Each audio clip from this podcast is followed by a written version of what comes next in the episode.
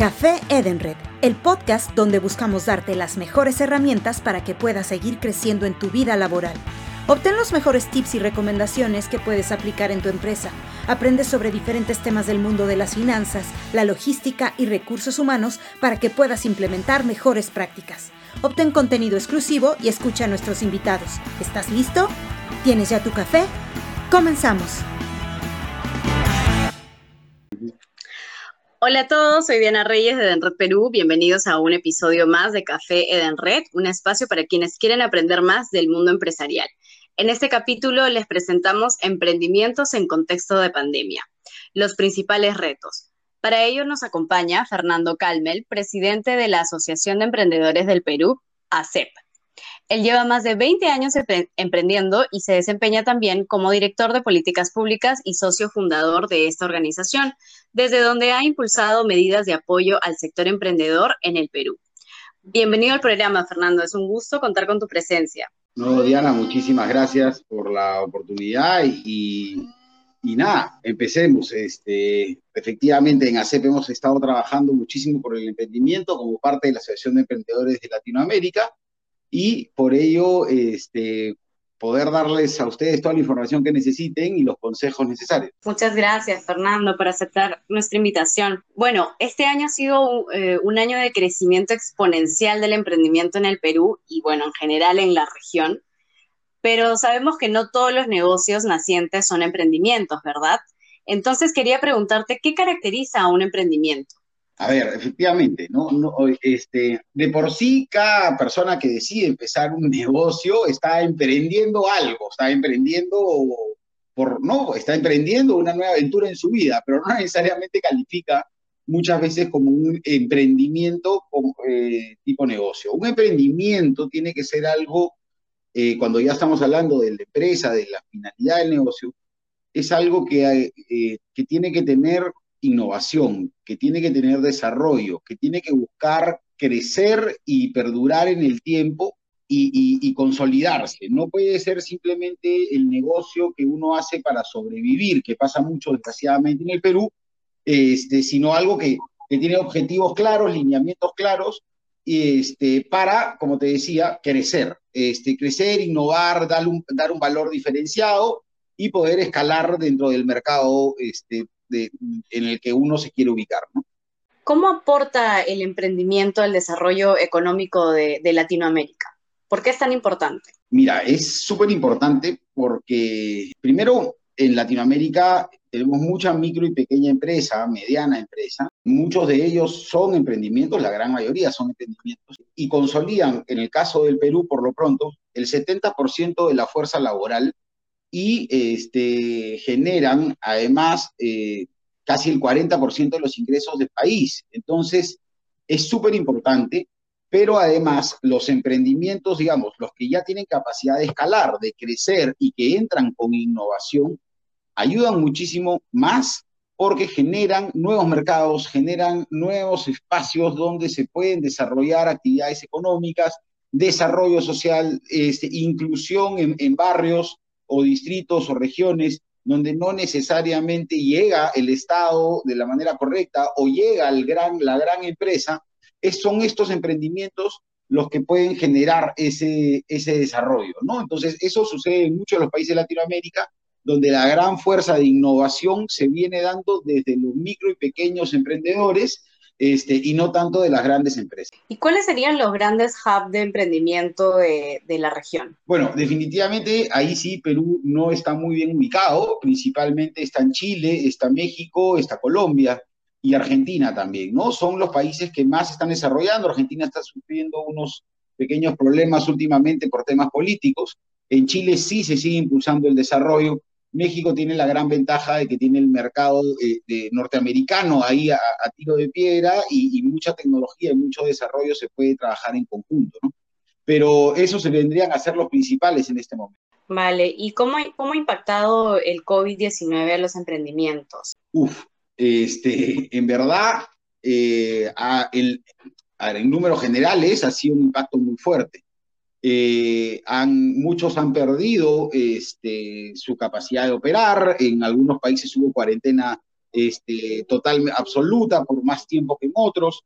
Entonces, eso desgraciadamente destruyó eh, a muchos negocios, muchos emprendimientos, eh, pero también generó la oportunidad para los verdaderos emprendedores de reinventarse, de, cambiar, de, afinar sus productos, no ya sea servicios, eh, manufactura o, el sector productivo en el que estén, les ha dado espacio para hacer estos cambios, esta innovación y generar mercados y oportunidades que nunca pensaron, ¿no?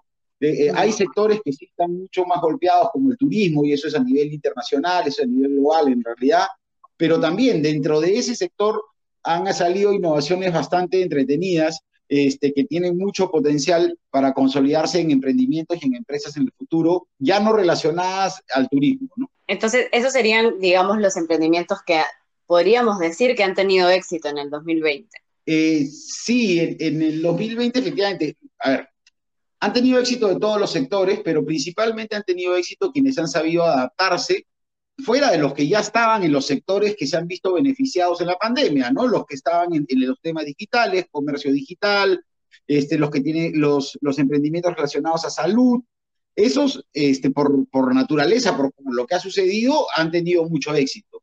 Pero sobre todo, este, los que han logrado cambiar y generar un valor diferenciado, como se ha reducido el consumo, para aquellos que venden productos, este, el cliente ha sido más, más, eh, más especial para comprar, ha priorizado, además de precio, calidad, este, reputación y un montón de cosas adicionales que ha generado que en todos los sectores este, existan casos súper este, exitosos. ¿no? Entiendo. Y a nivel de, Perú, te, voy a preguntar primero a nivel del país, ¿qué nos hace falta para que el emprendimiento se desarrolle en, los niveles que nos gustaría, ¿no? Para alcanzar las metas que ustedes tienen como, como asociación. ¿Qué hace falta? A ver, mira, son varias cosas. Primero, este, eh, la cantidad de, o sea, la poca plata que se invierte en el país en innovación, en desarrollo no solamente en desarrollo e innovación tecnológica, sino innovación y desarrollo, o sea, de tecnología digital, sino de tecnología en general.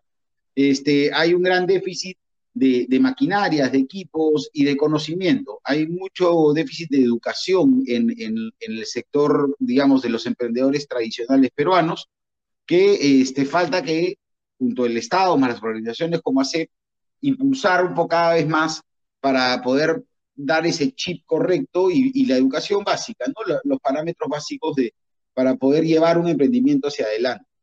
Por otro lado, en el Perú tenemos una cantidad de trabas burocráticas increíbles. Este, estamos puestos 141 de 180 en la cantidad de trabas burocráticas que tenemos en el momento de desarrollar una empresa. Entonces, cuando uno quiere innovar y quiere experimentar, de repente es alguien que está en el Perú, está muy de moda y, y además tenemos una despensa de alimentos increíble y única. Está muy de moda hacer emprendimientos relacionados a la biodiversidad, al tema alimenticio.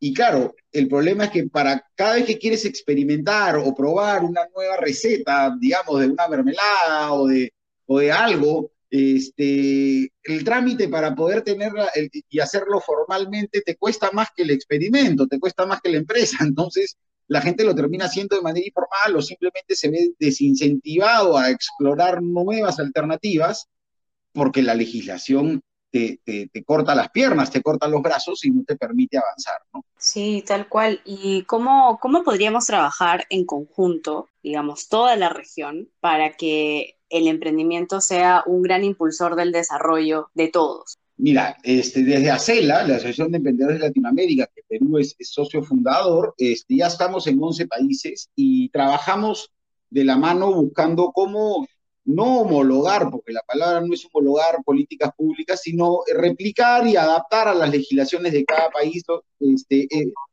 eh, todo lo que viene a ser eh, políticas en favor del desarrollo de los emprendimientos, de la innovación, ciencia y tecnología este, hay que entender que ya, no, ya los mercados locales no pueden sobrevivir solos, estamos en un mercado global y por ende se tiene que generar transferencia de información, competitividad y permitir que los emprendimientos, además, este, si tú reúnes a Latinoamérica completo, eh, hay un potencial inmenso. O sea, hay países latinoamericanos que no tendríamos por qué estar vendiendo o, soñando con vender en Europa cuando en Latinoamérica tenemos la cantidad de clientes suficientes para poder hacer eso, ¿no? Entonces, pero ahí efectivamente lo que falta es este, levantar esas trabas que no te permiten, si tienes una empresa en Perú, este, ir a Colombia y empezar a trabajar a los tres días. Tienes que llenar una cantidad de trámites. Y hay países que, o y, y pobre, el que viene a Perú lo tiene mucho más complicado que el que se va. Entonces, si logramos homologar por lo pronto eso, la posibilidad de operar y trabajar en distintos países de la región, podemos apoyar al desarrollo de los emprendimientos. Y los emprendimientos, cualquier negocio, cualquier emprendimiento, cualquier inversión privada, tiene de por sí un impacto social porque genera, cuando se está bien llevado, genera riqueza para quien lo desarrolla, sus familiares, pero también para sus trabajadores, el contexto en el que vive, ya sea el barrio, la urbanización. Entonces, la mejor manera de cerrar brechas sociales en Latinoamérica, en algunos países como el Perú, son tan grandes en educación, salud y bienestar, se hace a través de que las personas tengan la libertad de poder desarrollar sus propios negocios. ¿no? Claro, eh, así como nos lo cuentas, entiendo que la formalidad es muy complicada para los emprendimientos. En ese sentido, me gustaría preguntarte cuáles serían entonces las ventajas de ser un negocio formal en la región. ¿Por qué ser formal? A ver, este, mira, las ventajas de la formalidad son muchísimas, muchísimas. El problema es que en países como el Perú se ve netamente la formalidad como el hecho de pagar el impuesto. Este, y eso no es cierto, o, o, tener la licencia, ¿no? el ser formal, este, claro, y en, el, en países como el Perú hay que decirlo, nadie quiere ser formal porque lo que pagas se lo roban. O sea, desgraciadamente hemos tenido presidentes este, que, no, que, no, que no han ejecutado nada y que lo único que hacen es regalar la plata con populismo. Entonces, el, ciudadano no ve a dónde van sus, impuestos y por ende dice, bueno, si además es complicadísimo y, si, y además de ser complicadísimo, voy a pagar por las puras, mucha gente opta, desgraciadamente, por no ser formal, pero eso es por ese concepto erróneo de que la formalidad es netamente pagar impuestos. La formalidad este, tiene ventajas increíbles porque la formalidad permite que el mundo sepa quién eres. Este, si tú eres formal, puedes este, eh, eh, eh vender, comprar, no solamente con la gente que tienes en el barrio o, o, o, tus amigos, que siempre son tus primeros clientes, tus familiares, sino empezar a vender a, en todo el país, empezar a exportar o importar productos de ser, ¿no? de ser necesario, eh, te permite acceder a planes, ya sean del sistema financiero, bancarios o concursos internacionales, este, te permite además encontrarte eh, con otros emprendimientos y poder trabajar en equipo, trabajar en conjunto, generar eh, negocios, este, digamos, en múltiples países o en, el mismo país en el que uno esté y este, esa es una de las principales eh, razones por las cuales alguien debería ser formal. Es, es, es, como caminar por la calle con la cara tapada si es que eres informal.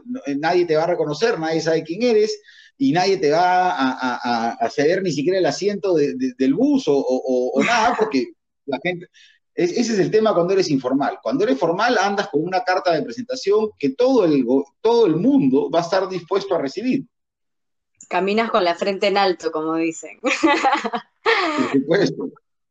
Fernando, ahora en estos tiempos de, de, constante cambio y sabemos que hay tanta incertidumbre con todo en realidad, ¿qué, ¿qué, rol juega la innovación aquí en los negocios? Uy, es importante. ¿no? Es, importantísimo, la innovación es, es, digamos, es lo más importante para que cualquier emprendimiento prospere. Hay que entender la innovación como su nombre lo dice, como generar nuevas cosas, ¿no? Crear este, nuevas cosas, nuevas oportunidades. No necesariamente innovación tecnológica. No todos los emprendimientos necesitan de una innovación digital y convertirse en emprendimientos digitales, pero sí necesitan herramientas de la tecnología, herramientas digitales que son muy importantes sobre todo para la gran masa de emprendedores tradicionales que existen en el Perú y en Latinoamérica, como carpinteros, metalmecánicos, bodegueros, ¿no? Esta innova eh, eh, la innovación tiene que venir no solamente por la adopción de tecnología, herramientas, maquinaria, sino tiene que ser siempre una, además una innovación constante en el producto que uno le ofrece a sus consumidores, el servicio. Tú no puedes seguir vendiendo el mismo mueble sin estar atento a cómo va cambiando la moda y en algún momento, si la innovación es la correcta, pues empiezas a generar tú una tendencia de moda. Y eso es lo que se busca, ¿no? Lo que se busca con la, con la innovación es encontrar, ir moviéndote por el mercado hasta encontrar un nicho y darle siempre algo nuevo para que el consumidor pueda estar ahí contigo y te pueda acompañar, el cliente o quien sea que, esté, eh, que sea parte de tu círculo de, operaciones, esté siempre contento y atento a seguir creciendo. Claro. Sí, pero bueno, generalmente la innovación siempre se entiende como, eh, como algo tecnológico, ¿no? Pero creo que también tendría que ver, como nos lo cuentas, entonces, con hacer algo distinto a lo que ya hay. Sí, la tecnología es importantísima, ¿no? Porque la tecnología te permite hacer estas cosas más fácil. Este, claro. pero, pero con la gran brecha de conocimiento que tenemos en Latinoamérica, eh, llevar tecnología de la nada, o sea, aplicativos súper desarrollados o, o, o, páginas, base de, bases de datos y un montón de cosas que, que, utilizan. Yo soy bastante análogo para ser emprendedor, en realidad yo trabajo con muy poca tecnología, más que la básica, este, eh, pero permite esa poca tecnología, o sea, enseñarle a usar Excel a una persona puede cambiarle el mundo. Entonces, empecemos, sí, claro, empecemos por ahí. ¿no? Y a los que están más avanzados hay que dar las herramientas que, claro, existen en el mercado y que son maravillosas, pero también tiene que haber un rol de parte del Estado y las organizaciones como nosotros de trabajar con quienes no saben usar una computadora, para empezar desde ahí. Entonces, finalmente llegar, sí, a la innovación digital y tecnológica, digital, sobre todo en temas de productos, y tecnológica en el tema de utilización de equipos y maquinaria. Eh, bueno, sabemos, siempre se habla mucho del rol de las organizaciones como ACEP y también de los gobiernos eh, para apoyar a los emprendimientos. Pero ¿de qué manera podría la, la gran empresa apoyar a los emprendedores? Mira, hay este, dos maneras de, de, digamos, pongámoslo en, do, en dos ramas, ¿no? Por acción y por omisión. Este, por omisión, ¿a qué me, por omisión, ¿a qué me refiero? Porque dejen de, de, malas, dejen las malas prácticas, ¿no? Este, desde ACEP, igual que en Chile, igual que en México, igual que en Latinoamérica, hemos estado impulsando, en Chile ya es una ley, la ley de pago a 30 días. Y es precisamente porque las grandes empresas muchas veces no respetan los acuerdos comerciales con los que son más chicos que ellos y no terminan pagando a tiempo, no cumplen los plazos de pago y eso genera un desfinanciamiento en el, en el emprendedor que lo termina quebrando muchas veces y, haciéndolo recurrir a créditos que no deberían ser necesarios si es que se respetase. Hay desgraciadamente, vamos a empezar por lo malo, porque hay muchas cosas buenas, pero hay desgraciadamente todavía alguna filosofía de no importa, como hay tantos emprendedores que pueden proveerme, si este quiebra, paso para el siguiente.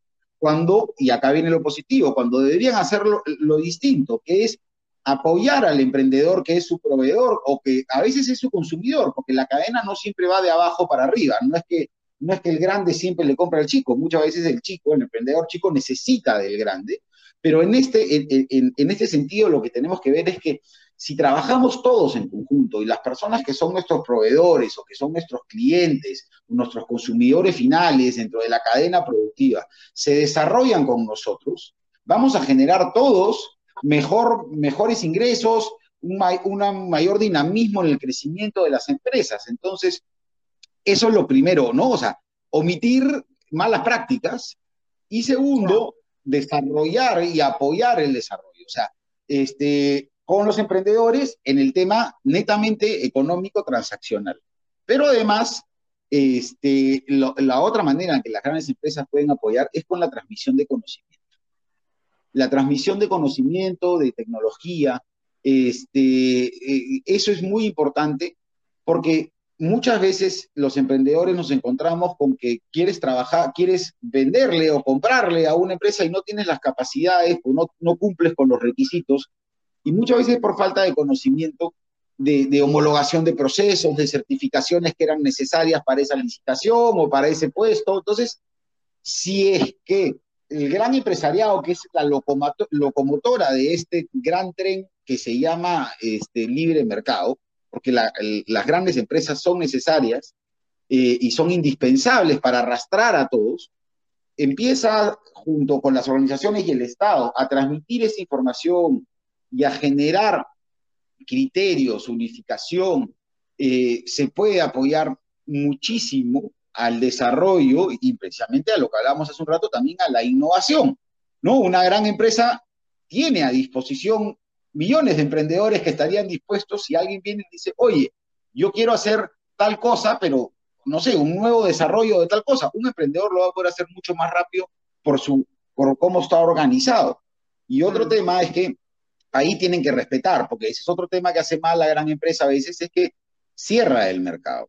Entonces, cuando ve que hay, una, un emprendimiento tecnológico, sistema financiero o de cualquier tipo que puede empezar a amenazar la posición de mercado que tenga eh, esta gran empresa, lo que hace normalmente es, desgraciadamente, es quebrarlos o copiarse o, empujarlos a sacar del mercado o finalmente los compra para matar el emprendimiento. Ah, son, hay muchísimos ejemplos de que sí, lo, sí compran y lo incluyen y lo potencian y lo desarrollan e invierten. Hay buenos ejemplos, yo no estoy generalizando, pero acá estamos hablando de lo que pueden, de lo que pueden hacer. Entonces, lo que se debe hacer es apoyar. Si, hay, si, el, si el emprendimiento está creciendo y es importante para el mercado en general, para el sector productivo en el que uno está, apoyarlo o de repente comprarlo, invertir en ellos, potenciar y buscar que eso siga generando más innovación, porque nuevamente la innovación genera apertura de mercados que no necesariamente se conocían.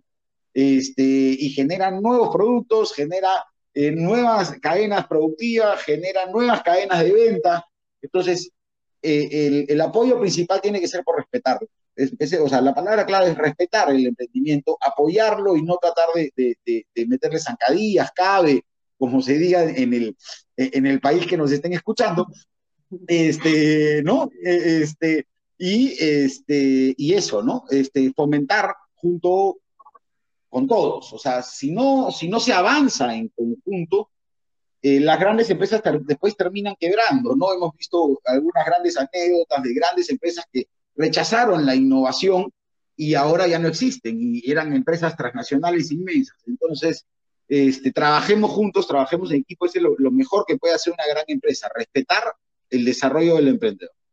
Sí, qué importante eso, eso último que dijiste, ¿no? Porque eh, hay que empezar a, darse cuenta también que los emprendimientos los que, lo que ayudan es a potenciar el crecimiento de todos, ¿no? Del país, del mercado en el que te muevas, no, no son una amenaza.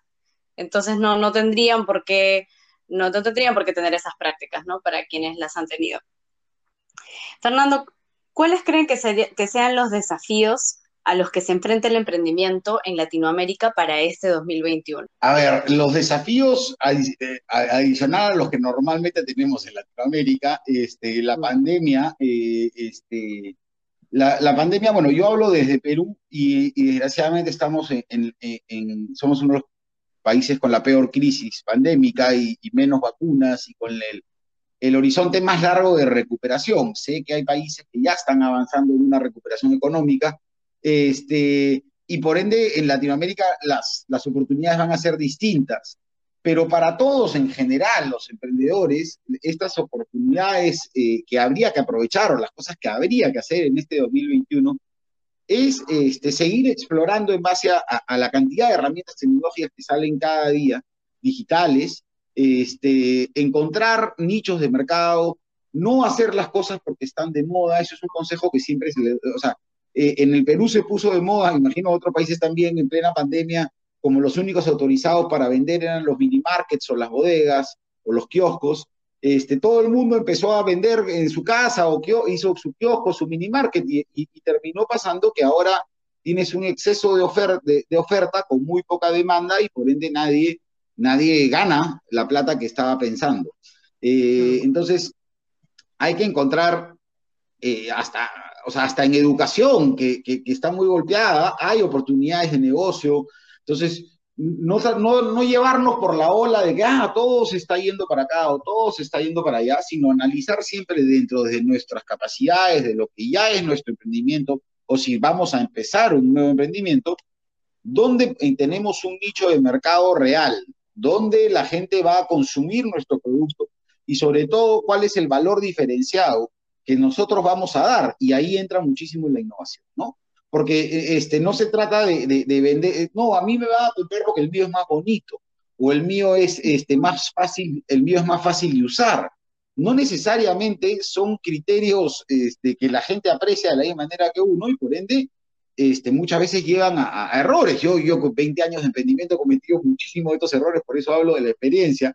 Este, normalmente los, consejos de la madre y de los mejores amigos no son los mejores para los negocios porque como nos quieren mucho, este, nos dicen sí, todo va a estar bien. Entonces, este, lo más lo importante es encontrar bien a dónde quiere uno, qué es lo que va a ofrecer y qué es lo que realmente, qué es la, cuál es la parte de innovación que le está dando el producto para no ser uno más del montón, porque hay muchísimos emprendimientos que van a sobrevivir siendo uno más, sin un valor diferenciado, pero no van a poder crecer exponencialmente, que es lo que se busca realmente en un emprendimiento. Vale, Fernando, y ya para cerrar, ¿qué recomendaciones le darías a los emprendimientos locales? En el caso, a ver, para todos los emprendimientos locales, en el caso directamente del Perú, a no, no perder la fe, no perder la esperanza, este, a, cuidarse muchísimo contra el COVID, eso es importantísimo, este, hacer, las cosas, hacer las cosas bien y a revisar nuevamente, ya parece que me estoy repitiendo, pero que, cómo podemos manejar, cambiar, adaptar nuestro negocio. Eh, conversaba con muchos emprendedores textileros y al principio todos empezaron a hacer mascarillas contra el COVID, claro, se inundó el mercado de mascarillas y ahora ya no, ni siquiera les pagan lo que les costó hacerlas. Entonces hay que tener mucho cuidado bajo ese aspecto, hay que ver bien. Y otro tema que, en el Perú pasa mucho y también en Latinoamérica es que el emprendedor cree que solo va a poder salir adelante. Y muchas veces es cierto pero se necesita de ayuda y, lo que genera eso es que haya eh, eh, mucha microempresa. Y compites con el vecino, compites con, hay 15, 20 este, personas que eh, hacen tal cosa en la misma cuadra, en la misma manzana, y cuando si trabajasen en equipo, se juntasen, hiciesen un, un negocio común, comunitario, sobre todo en esta época de pandemia, este, podrían generar mucho mejor rentabilidad, mucho más innovación y mucho mayor valor agregado a su producto. Empezando porque si se juntan 10 personas que tienen kioscos, bodegas, este, en, una esquina, en vez de negociar uno a uno con el gran proveedor de, de, de no sé, de abarrotes, podrían negociar 10 a 1 y eso les va a dar un poder de negociación que podría reducir los costos de su materia prima. Estoy hablando de, de las bodegas, pero esto del comercio, pero esto puede ser en manufactura, en servicios, absolutamente todo. Este, cinco diseñadores gráficos que están trabajando solos, cada uno en su casa, pueden ir a comprar las computadoras juntos y tener mejores computadoras. O sea, eso va a dar un valor agregado, va a permitir reducir, costos. La pandemia felizmente ha demostrado que ya no es necesario tener esa oficina con la que muchos soñamos, sobre todo en mi edad, en algún momento, de tener esa gran oficina en la zona más importante empresarial de la ciudad que te costaba casi el 60% de tu utilidad. Felizmente la pandemia eso ha cambiado, entonces hay otras oportunidades, este, pero cada oportunidad está para quien la quiere ver. O sea, no hay, una, no, no hay una recomendación general, no hay una receta, no hay un manual del éxito, si no imagínense, estaríamos todos para el otro lado. Este, lo único que sí hay es un manual de, de qué cosas no hacer. De, este, Manual de cómo quebrar, se han escrito muchísimos, ¿no? Y, y, lo, y, lo, hemos vivido, muchísimos en carne propia. Entonces, no cometamos errores, este, porque simplemente creer. Y, una, y uno de los grandes consejos de las grandes organizaciones es no tratar de trabajar solos. Si hay gente que hace lo mismo en el barrio, dos ferreterías este, o dos emprendedores digitales que están desarrollando una plataforma este, para turismo, para el nuevo turismo virtual, en vez de empezar a competir y matarse uno contra el otro, juntarse y hacer un, un proyecto mucho mayor. Hay un gran consejo que me da mi padre, y yo se lo digo siempre a todos, es que mejor es el 1% de un negocio que el 100% de una idea. Porque el negocio te da plata, la idea no te da nada más que dolores de cabeza. Entonces es, es importantísimo. Entonces a veces queremos ser el 100% dueño o, o uno con los socios, no somos con los socios y vamos a empezar. Y ahí cometemos un error. Ahí cometemos un error porque tratamos de tener el 100% de la utilidad en, en, en la empresa cuando si nos asociásemos con dos o tres empresas más, empezaríamos a recibir el 20 o 30% de esa utilidad, pero esa utilidad se multiplicaría por 10. Entonces empiezas a ganar plata y ese es uno de los grandes éxitos como las transnacionales han llegado a ser del tamaño. Wow, no, no, no, tenía ni idea, Fernando, que no se me hubiera ocurrido que pudiéramos trabajar todos así en comunidad. Y para los que quieren eh, ayuda o los que quieren potenciar sus negocios, por supuesto están organizaciones como ACEP que los pueden ayudar, ¿verdad, Fernando? Cuéntanos un poquito de, su trabajo. Bueno, mira, la Asociación de, Emprendedores del Perú, eh, nosotros trabajamos en, distintas, en distintos frentes. Hay un trabajo que es el general, digamos, al nivel nacional, que es el que personalmente me encargo yo, que es el de políticas públicas, buscando cómo podemos generar en realidad no queremos hacer más leyes, sino queremos, en, el caso del Perú, eliminar un montón de leyes y de trabas que, dificultan el desarrollo. Pero también dentro de la asociación está la parte eh, educativa, la parte de la academia, donde trabajamos eh, ahora de manera virtual, pero ya desde antes de la pandemia hacíamos webinars eh, con temas específicos que ayudan al desarrollo de emprendedores sobre todo tradicionales, buscando cómo pueden empezar a adaptar nuevas herramientas digitales en sus negocios. Además, este, trabajamos también ya en algunos casos con mentorías específicas para los emprendedores, con, mira, personas súper exitosas, súper exitosas, de grandes, que, han llegado a, escalar sus empresas a, a, tamaños increíbles y o han trabajado en grandes empresas y que apoyan personalmente a los emprendedores para que sus negocios puedan pasar ese, ese valle de la muerte que se genera después del año, año y medio, en el que nos quedamos normalmente atracados en muchos de nuestros emprendimientos. Eh, y, sobre todo una red, además una red de contactos, una red de, networking, este, no solamente a nivel Perú, sino a través de, de la Asociación de Emprendedores de Latinoamérica, que permite entender y conocer qué se está haciendo, qué emprendedores hay. Entonces, eh, eso es un poco lo, que ofrecemos de la asociación, aparte de la información general de qué cosas son beneficiosas, pero por sobre todo, como te decía, es apoyar en el tema formativo, apoyar en el tema de redes y la representación de los emprendedores ante el Estado y las autoridades, eh, que en este caso en el Perú, por ejemplo, está viendo muchísimo con las restricciones de pandemia, se están violando muchísimos derechos, entonces eh, apoyamos desde ese lado específicamente para evitar que cierren locales cuando no deben y muchas cosas de ese tipo a, modo general.